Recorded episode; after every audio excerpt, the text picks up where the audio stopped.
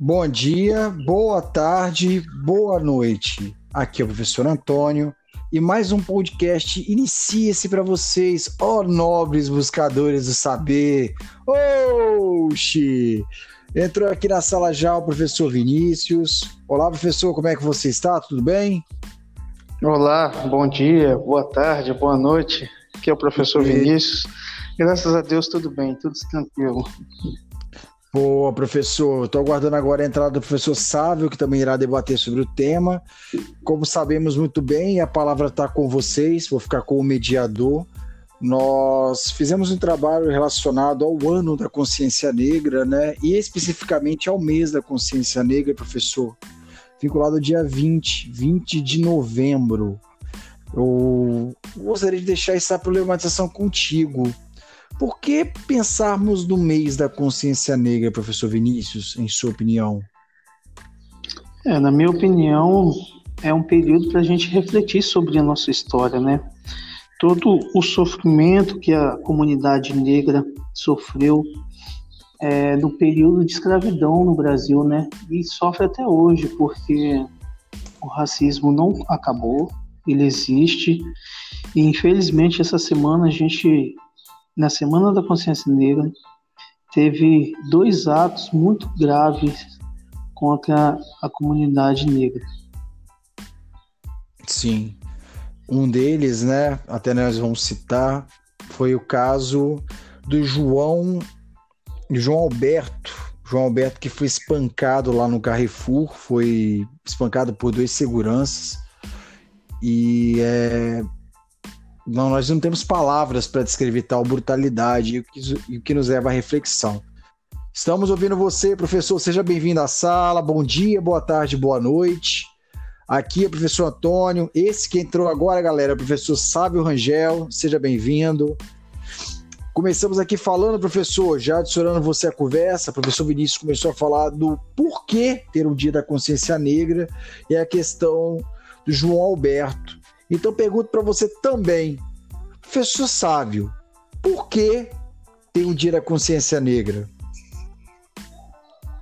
Boa tarde a todos, bom dia, né? Boa noite, é o horário que vocês forem assistir. É com muito prazer que eu estou aqui, muito feliz, agradeço já desde já ao professor Antônio, agradeço já desde já ao professor Vinícius, para falar sobre um tema que é de muita relevância, de muita importância para o Brasil atual. Né? Bom, é, o, a, o Dia da Consciência Negra foi um dia definido, discutido durante muito tempo, para que seja realizado uma semana, ou pelo menos um mês, ou pelo menos o ano inteiro, para a gente discutir da importância da nossa ancestralidade africana. Por que essa importância? O Brasil foi o país do mundo que mais recebeu africanos na história da humanidade. Né? Foram mais de 4 milhões e 800 mil africanos que desceram, que chegaram até aqui. Eles não vieram porque eles, é, é eles não vieram para o Brasil porque eles queriam, porque era uma necessidade. É o que a gente chama de diáspora africana, né? Eles foram retirados Exato. à força da África e vieram para o Brasil. E aí, a partir do momento que chegaram ao Brasil, é, eles passaram a compor a população brasileira. Mesmo que eles vieram para cá em uma situação é, de submissão menor é, dentro da nossa sociedade, mesmo que eles foram excluídos de diversas formas, eles conseguiram compor a sociedade brasileira de diversas formas também. A partir certo. da língua, a partir dos costumes, a partir é, é da, das suas lutas e principalmente da composição étnica. Hoje o Brasil tem 56% da população que é considerada autodeclarada é, negras e pardas, com uma porcentagem até um pouco maior, que chega a quase 70% da população, com proximidade é, e descendência étnica muito próxima. Então, ou seja, o Brasil é um país de africanos. Nós somos africanos não só dos nossos costumes, do nosso jeito de ser, mas também na nossa composição étnica. Então é extremamente importante a gente ter consciência disso, entender a importância disso. Daí, é, Professores, eu queria entrar só num ponto, já pegando o gancho do professor Sávio.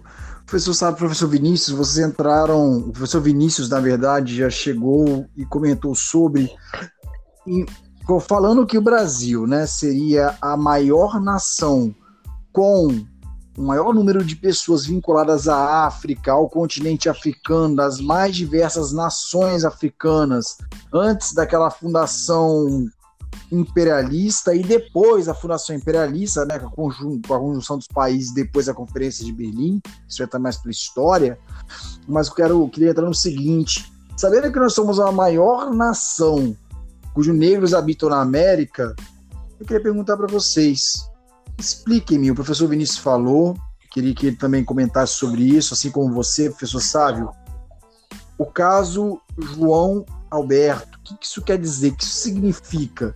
O que aconteceu ali? Se nós somos uma nação de negros e negras em maioria, por que casos como o de João Alberto acontecem? E muitos outros.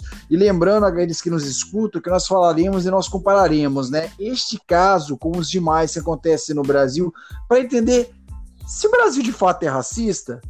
Claro que nós sabemos a resposta, muito racista, mas nosso racismo é diferente. Professor Vinícius, você gostaria de fazer uso da palavra? É, gostaria. É, o que aconteceu com, com o João, é o João mesmo, né? Se não me engano o nome do rapaz. Isso. Com o João, é mais uma prova do racismo estrutural que existe no nosso país.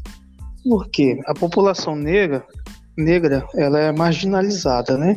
Vivem à margem da sociedade, então tem poucos recursos, poucos acessos a forma de, de se vestir para os ditos os ditos brancos é, já vem já vem com um certo preconceito.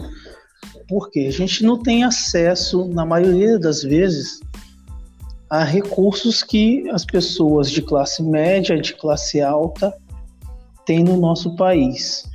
E também tem a questão de de ter, ter no Brasil um, uma pré-definição de que o bandido e o crime têm cor.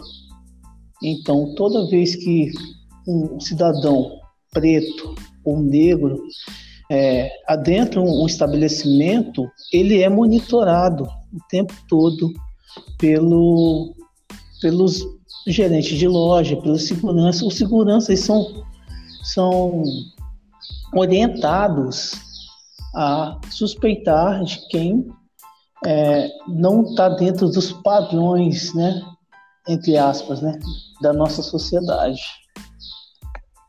E professores, é, tomando a liberdade, porque além de professor, você é meu amigo, sei que você é descendente e habitante do quilombo do Retiro, aqui da nossa região, Santa Leopoldina, então você traz em seu sangue, você traz na sua, na sua vivência a luta, né? Seus, seus ancestrais e de seus parentes que até hoje lutam pela demarcação, a terra já demarcada, obviamente, mas pela manutenção cultural.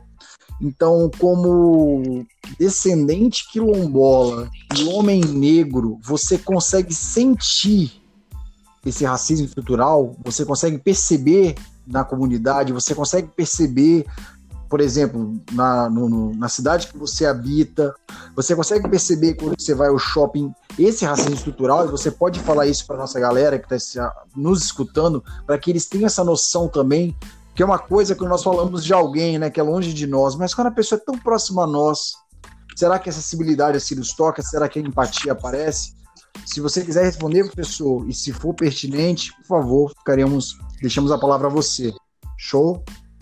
Show. Primeiro eu quero dizer que eu tenho muito orgulho de ser negro, de ser preto e quilombola da região de Mangaraí, aqui em Santa Leopoldina, né? De Retiro de Mangaraí. E assim, o preconceito estrutural, eu desde que me entendo por gente, eu sofro na minha, no meu dia a dia. Tanto em supermercados, em shopping center, mesmo na rua. Você andando à noite, eu sou, cara, vocês que me conhecem sabem que eu sou um negro, sou alto, sou forte.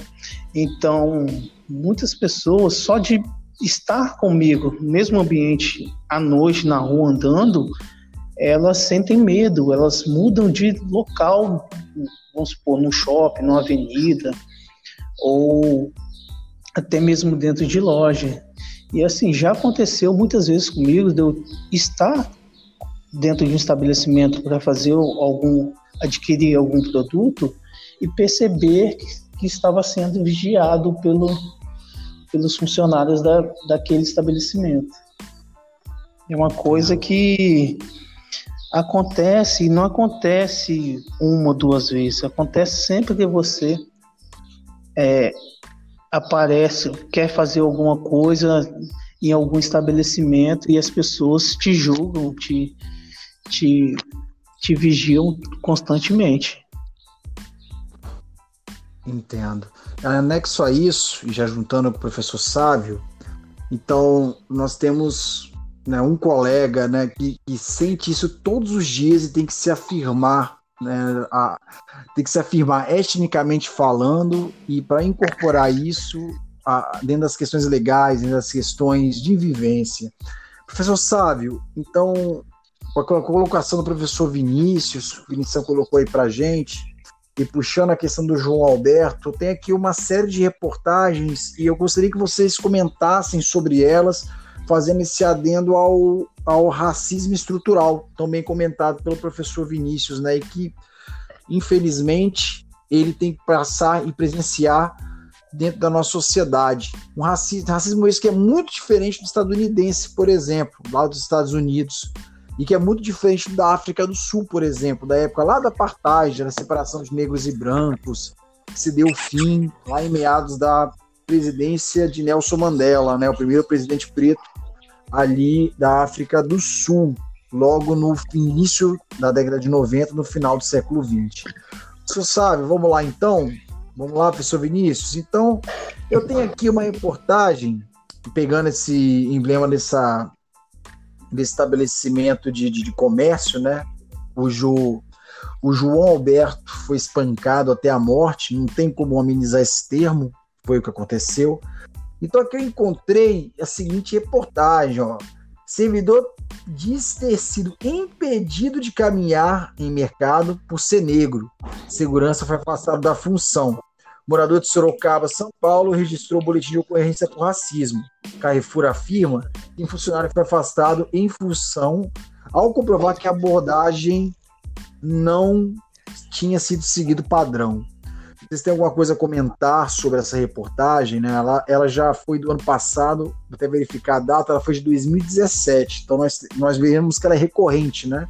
O caso João Alberto, ele não é o primeiro. E nem, ele, infelizmente, nem foi o último. Então, professores, o que vocês têm a dizer sobre isso? Professor é, Sávio? Nesse, nesse, caso aí, eu queria. É o professor Antônio podia até dar uma, uma, olhada e ler os outros casos, porque são vários, né? E aí, dá uma Não, olhada aí. Boa. Dá um, pode ler mais, para a gente dar como exemplo. Vamos lá. Então, beleza, vamos lá. Vamos lembrar os casos de agressão e constrangimento contra negros dentro dos mercados de São Paulo. São vários. Aqui se falam de vários, né? Nós temos a questão do João Alberto, mas nós temos muito. Em agosto de 2009, nós tivemos seguranças do Carrefour de Osasco, Grande São Paulo, agrediram um homem negro que foi acusado de roubar o próprio carro. Em 2010, Januário Alves de Santana foi indenizado pelo supermercado, que à época disse que repudiava qualquer forma de agressão ou desrespeito. A rede substituiu a empresa que fornecia os seguranças e afastou o gerente do supermercado. Março de 2018. O homem suspeito de furtar carne foi filmado amarrado, amordaçado e com as calças arriadas, levando choques e vassouradas uma unidade do supermercado Extra, Zona Sul de São Paulo. Em nota, o mercado disse que não compactua com ato degradante ou desumano. Outubro de 2018. Em outubro de 2018, um homem foi agredido por funcionários do Carrefour, no ABC Paulista, após abrir uma lata de cerveja dentro do supermercado o Carrefour, o Carrefour que as empresas, que a empresa sente profundamente a situação e os colaboradores envolvidos foram desligados. Outubro de 2019. Em 2019, um adolescente negro foi filmado nu, com as mãos amarradas e a boca amordaçada, sendo chicoteado por seguranças do supermercado Ricói, na zona sul de São Paulo. O supermercado disse que repugna qualquer atitude dos seguranças e tomou conhecimento dos fatos por intermédio da reportagem. O gerente disse que os seguranças foram afastados outubro de 2020. O casal negro foi obrigado a esvaziar a bolsa para ser revistados em uma unidade do Extra, Zona Sul de São Paulo. A revista aconteceu em frente à, cam... em frente à polícia e foi filmada pelo casal. Dentro da bolsa tinha uma carteira, bolsa de remédios e uma Bíblia. Extra diz que condena condutas discriminatórias. Vamos lembrar mais casos aqui?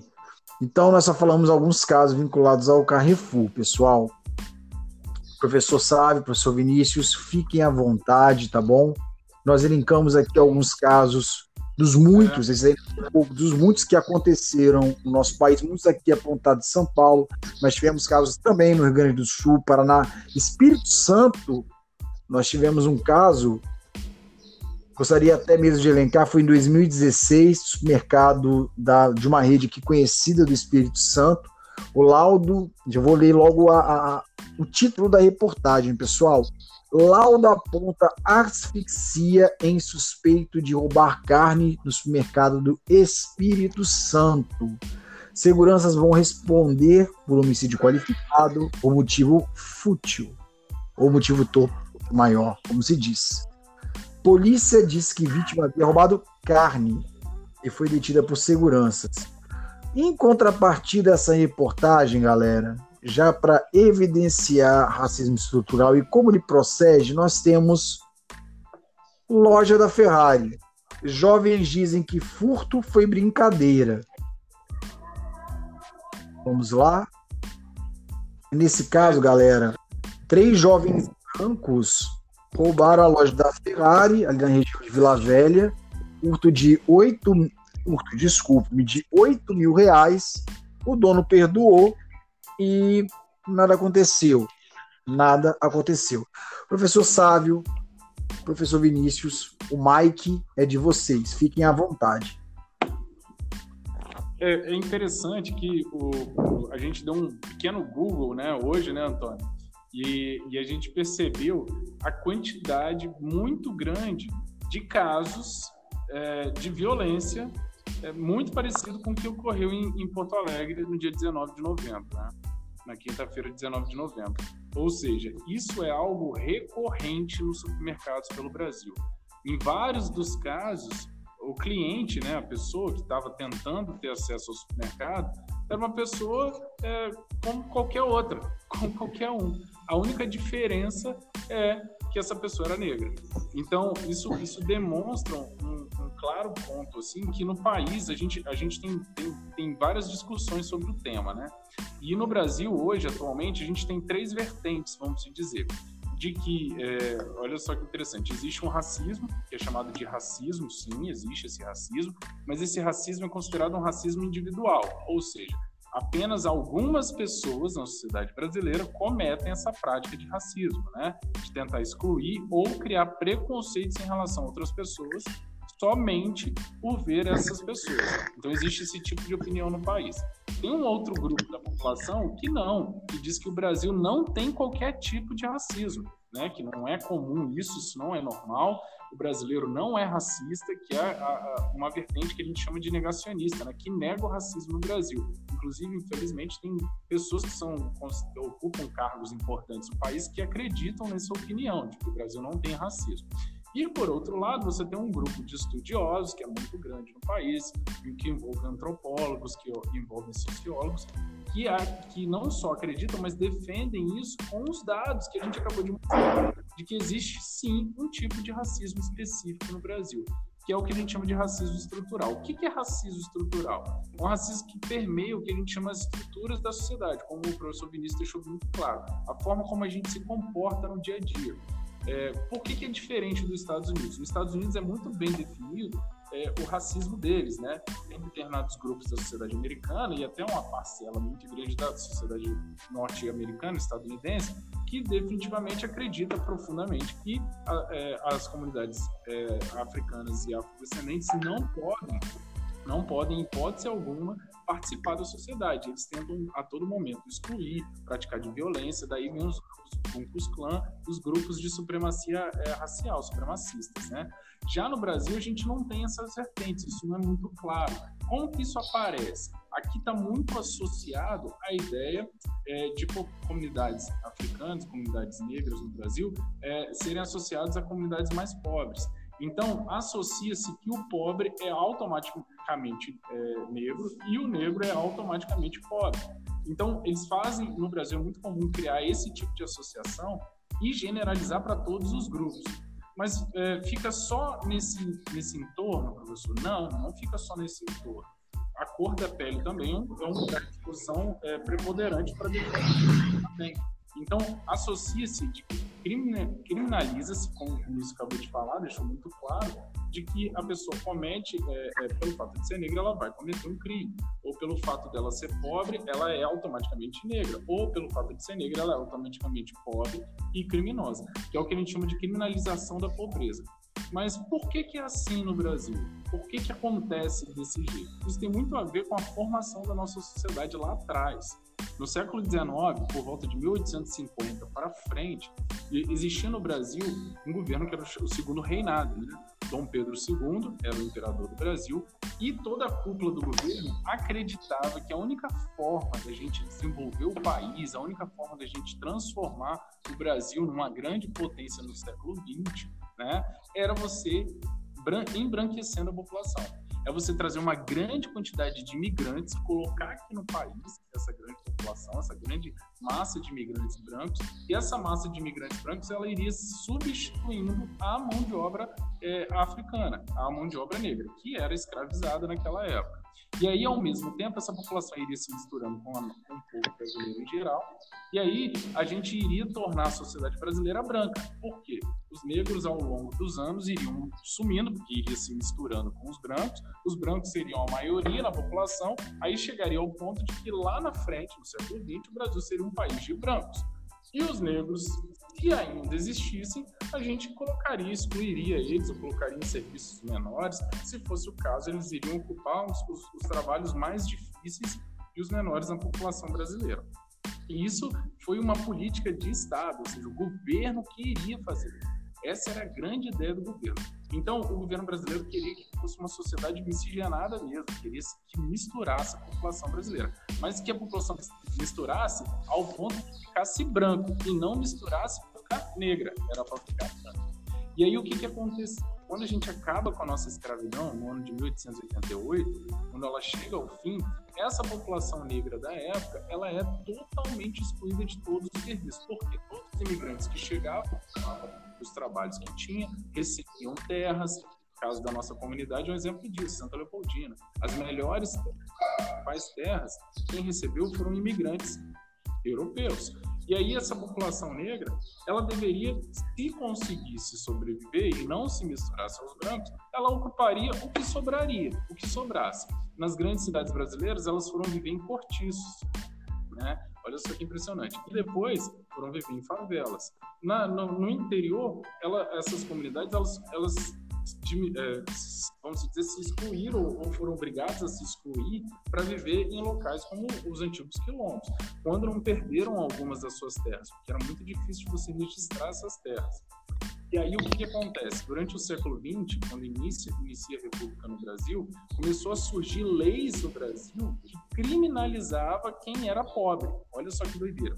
Nos Estados Unidos surgiram leis que criminalizavam quem era negro. No Brasil surgiam leis que criminalizavam quem era pobre. Sério, no ano de 1908, olha só que interessante, criou a lei da vadiagem, que era o quê? No, nas todas as cidades brasileiras, quem não tivesse emprego e quem andasse na rua pedindo esmola teria que ser preso. É, olha só que doideira, teria que ser preso e a polícia teria o direito até mesmo de espancamento público em cima de quem era pobre. Porque naquele momento, quem era pobre era aquela população de ex-escravizados que tinham sido libertos. Lembra disso? Além disso, por exemplo, no ano de 1906, 1907, criou-se as leis que eram proibidas, olha só galera. Leis que não proibiram Por exemplo, a capoeira, que hoje é um dos símbolos da nacionalidade brasileira, um símbolo nacional a capoeira hoje. Né? Nesse início do século XX era proibido a capoeira. As religiões africanas eram proibidas, ao ponto de monumentos africanos, símbolos africanos, a polícia poderia aprender e destruir. Olha só, é, em 1910 é criada no, no, no Código Penal brasileiro a proibição de manifestação religiosa africana. Sabe disso? Porque os negros não poderiam manifestar suas culturas, eram proibidas no Brasil. E aqueles que fossem pobres e desempregados, né, que era a maior parte, poderiam ser punidos pelo governo. Aí, olha só que impressionante. As cidades brasileiras nesse início do século XX passaram a ter várias reformas. No Rio de Janeiro aconteceu isso, em Vitória aconteceu isso, em São Paulo aconteceu isso, Salvador, Recife que o centro dessas cidades foram reformados, criaram largas avenidas. No Rio de Janeiro surgiu até a revolta, a gente sabe disso, a revolta do é, a revolta da vacina, né? Em São Paulo surgiram revoltas também. Em Vitória, olha só que interessante, também vai ter uma série de reformas, onde é o centro de Vitória. Para quê? Para retirar a população que vivia dentro de cortiços. Por quê? Quem é que vivia dentro dos cortiços? eram a população negra. E essa população seria expulsa de vez para regiões mais afastadas do centro. Ou seja, a gente percebe que no Brasil foi criada uma ideia ao longo da história de que aqueles que eram negros e eram pobres eram a mesma coisa e que deveriam ser é, punidos e deveriam ser excluídos. Ao longo do tempo isso foi aumentando, ao longo do tempo essa exclusão foi aumentando e ao longo do tempo essa população não teve acesso a educação, não teve acesso a empregos bons de qualidade, não teve acesso à saúde de qualidade. E aí o governo conseguiu, vamos dizer, é, é, é, colocar o seu projeto em prática, né? Ele chega, a gente chega ao século 21 e a gente construiu esse preconceito. Está dentro da mentalidade do brasileiro, quando ele entra no mercado ou quando ele entra no mercado maior, de perceber de que aquele mercado pode ter pessoas que são consideradas perigosas. É, o governo construiu essa ideia ao longo de muito tempo. Mas o governo, só porque a culpa é do governo, professor, não, porque havia um, um comando, as elites brasileiras, vamos dizer, elas acreditavam que essa era a melhor forma de você construir uma sociedade. Você deveria excluir essa parte da população. E aí o pior de tudo, que é a maior parte da população brasileira, que são os 56% que a gente tem hoje. Isso é um erro, um erro gigantesco. Por quê? Porque a gente perde o que a gente tem de melhor, que é o povo brasileiro. A gente perde, a gente exclui o que a gente tem de melhor, que é a nossa formação cultural, o nosso jeito de falar, o nosso jeito de se alimentar. Então a gente perde a nossa maior riqueza fazendo esse tipo de exclusão. E hoje, Professor Sávio, então, fazendo uma síntese do que você está colocando, que são as explanações e as contextualizações vinculadas aos fatos históricos. Então, isso daí, essa questão, então eu posso falar que o racismo estrutural ele foi pensado como um projeto de nação. Sim.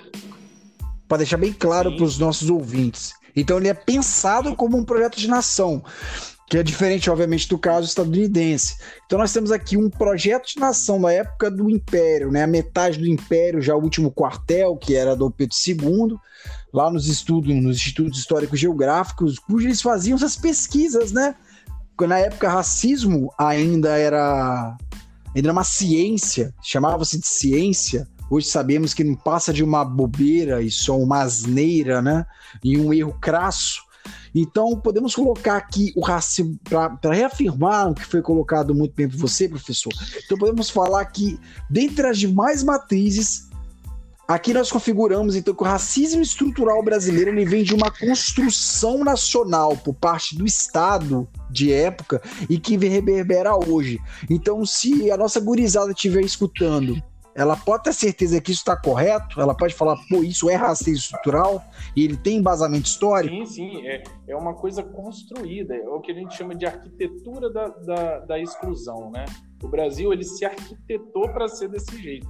E aí eu chamo a atenção porque o mais, o mais interessante da história do Brasil qual é?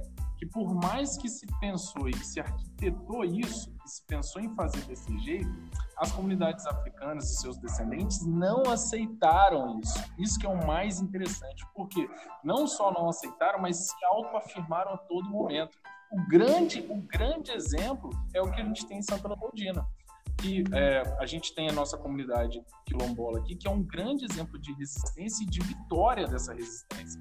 Isso é bem interessante, porque imagine só, você no final do século XIX, com todas essas leis, com todas essas regras, pedindo que teria acesso à terra, você vai lá e tem uma pessoa que lidera um grupo de pessoas, ele e seus irmãos, né, que é a família bem-vinda, e consegue, olha só, isso é uma vitória, consegue adquirir sua liberdade, né, que ele, pelos estudos que a gente percebe, ele teria comprado sua carta de alforria, então ele teria comprado a própria liberdade. Depois ele teria acessado um território que era um território muito difícil de ter acesso naquela época, que é a região do Retiro, mas era uma região muito boa. Ele não ganhou a terra, que isso fique bem claro, ele conseguiu ter acesso a ela, trabalhou nela, ele juntou comprou. dinheiro, que era muito difícil, e ele foi lá em Vitória e registrou a terra em nome dele e da família. E ele deixou bem claro no registro de que aquela comunidade deveria resistir, deveria se manter. Ele estava registrando ele. Ou seja, olha só que interessante, diferente das outras famílias que ganharam terra, né, que vieram para cá, que ganharam terra, que perderam território, ele não. Ele lutou pela liberdade e lutou pela terra. Então, esse talvez é, é um dos exemplos de que essa sociedade, essa comunidade, é, de africanos e afrodescendentes não aceitou essa arquitetura da exclusão. Não aceitou. E não só não aceitou, lutou contra e resistiu e venceu. Isso que é o mais impressionante. E ainda luta, né? E ainda mantém. Professor Vinícius, em relação às colocações, professor Sávio, você teria mais um adendo a colocar também para a gente participar desse bate-papo legal, desse aprendizado? É, sim. E tem outra coisa que acontece muito também, que é tentar minimizar a questão do negro, né? É, acontece uma situação de, de racismo, seja em qualquer esfera da nossa sociedade, logo é, tentam minimizar, botar o negro como uma situação de vítima, como se estivesse se estivesse se vitimizando, né? O que na verdade não acontece, porque o preconceito existe e é triste você ver na nossa sociedade que as pessoas tentam, é, de forma muito, muito discrepante, é, tentar manter o negro como submisso. Esse, essa forma, essa é uma das piores formas que tem para tentar minimizar a, a, cultura negra na nossa sociedade. O caso do, do rapaz que aconteceu no supermercado também teve um outro pior, pior não, né? Da mesma proporção que o rapaz mor foi, morreu dentro do supermercado, eles botaram guarda-sóis em cima do, do corpo e continuaram funcionando normalmente, como se nada tivesse acontecido dentro daquele estabelecimento. E assim, é, você vê no noticiário, você presencia na, no dia a dia, na rua, que é difícil você ver uma pessoa branca ser abordada pela polícia que ninguém fale alguma coisa. Agora, quando o negro está sendo. que ninguém deixe isso acontecer, as pessoas, a sociedade deixa, não deixa acontecer. A polícia está abordando o cidadão branco, é, logo são questionados por que isso, não sei o quê. Agora, quando é o negro que está sendo, sendo abordado pela, pela polícia, para eles é normal, é como se realmente ali tivesse um criminoso, pessoas estivessem cometendo algum, algum crime, alguma infração, né? E nossa sociedade está se mostrando cada vez, assim, está chegando num ponto muito perigoso, que na minha visão, a gente está retrocedendo todas as conquistas que tivemos até hoje. Estão tentando, é, mais uma vez, é, dominar o negro. Estão querendo calar nossa voz, só que nós somos muito fortes, vamos continuar lutando sempre contra toda forma de preconceito imposto por quem quer que seja, seja por pessoas brancas ou pela nossa política aqui no país. Então, nesse sentido, galera, nós temos uma visão da construção do racismo brasileiro, que ela não encampa só o individual. E o negacionismo do racismo chega a ser brincadeira de criança. Nós temos então racismo estrutural, que está conectado dentro do cerne da cultura, dentro do cerne político, dentro das instituições. Então nós temos a função de tornarmos-nos antirracistas. Por exemplo, professor Vinícius, homens brancos podem ajudar contra o processo de antirracismo? O que, que você acha? Ou, ou não, né? porque o homem branco ele leva vantagem. A gente tem que falar sobre isso também, né? Qual o posicionamento agora nosso, enquanto pessoas, enquanto cidadãos? O que nós temos que fazer? Hoje, homens negros, mulheres negras, principalmente mulheres negras que estão à base da nossa sociedade, elas lutam diariamente. Eu nem poderia falar por elas nem posso falar por elas, porque para sofrer como uma mulher negra sofre no país, não tem nem comentários professor Vinícius, professor Sávio. Então, como seria essa construção da visão antirracista para que nós possamos vencer o racismo estrutural e combatê-lo? Professor Vinícius, posteriormente, professor Sávio. Bem, professor Antônio, eu acredito que para a gente combater o racismo, primeiro a orientação deve vir de dentro de casa é, você deve ter, os seus pais devem ser pessoas, vamos falar de para os jovens e adolescentes, né? Os pais têm que ter a consciência de que realmente há preconceito, há discriminação, porque uma pessoa branca, ela não sofre, ela não sofre preconceito, entendeu? E ela não se vê como um agente beneficiário nesse processo que foi a escravidão no Brasil, né? Ele não se vê como uma pessoa que é beneficiada por ser branco. E, infelizmente, isso acontece muito.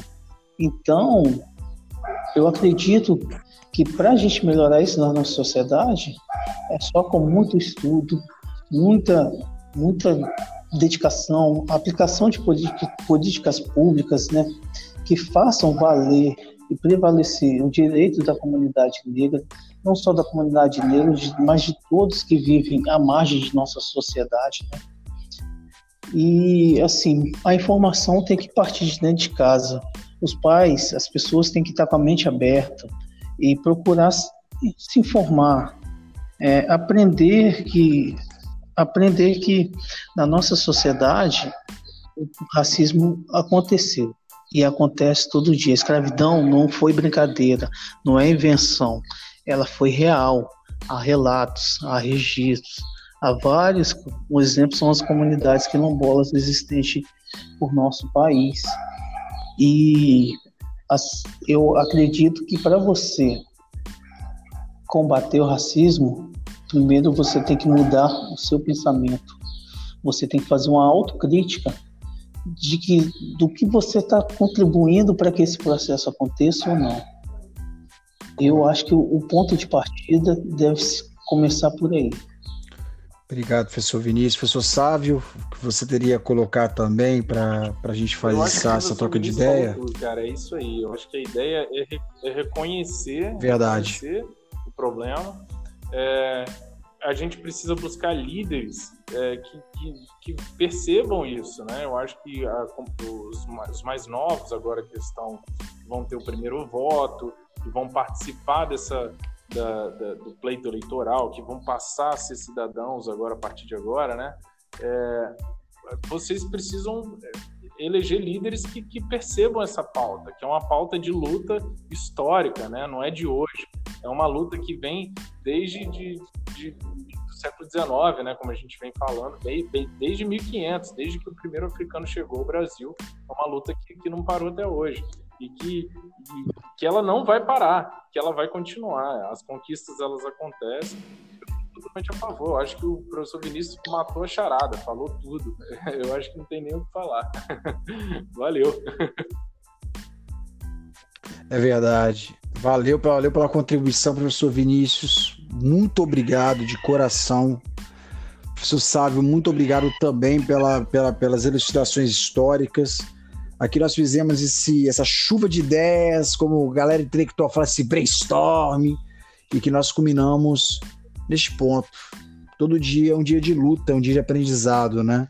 Para que não sejamos retrógrados, para que não, não caiamos nesse no erro dos antigos, mas que possamos fazer agora algo melhor para aqueles que virão. Porque muito do que já foi estragado não tem como ser consertado, mas a partir da vista de agora a gente pode fazer um futuro melhor, sabe? E a contribuição que o professor Vinícius, essa aula que o professor Vinícius nos deu, sem sombra de dúvidas, é essencial para minha construção enquanto ser humano. Aí que nós entramos na tal empatia. Empatia não é só perceber a dor do outro, mas esses momentos de injúria racial, nem injúria racial, de racismo, é que nós temos que nos colocar no lugar do outro e ver que ele está sofrendo e muito. E é um sofrimento secular, quiçá milenar.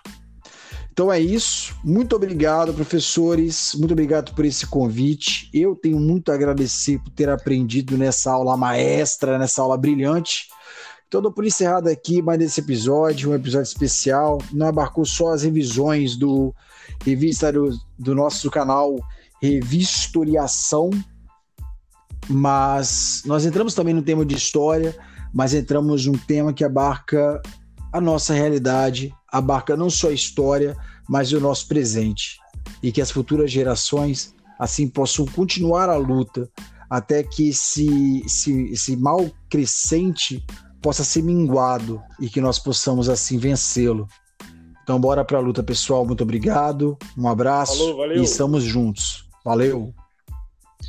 Valeu, gente. Obrigadão. Valeu. Foi um prazer estar com vocês aqui. Sou grato. Muito obrigado, pessoal.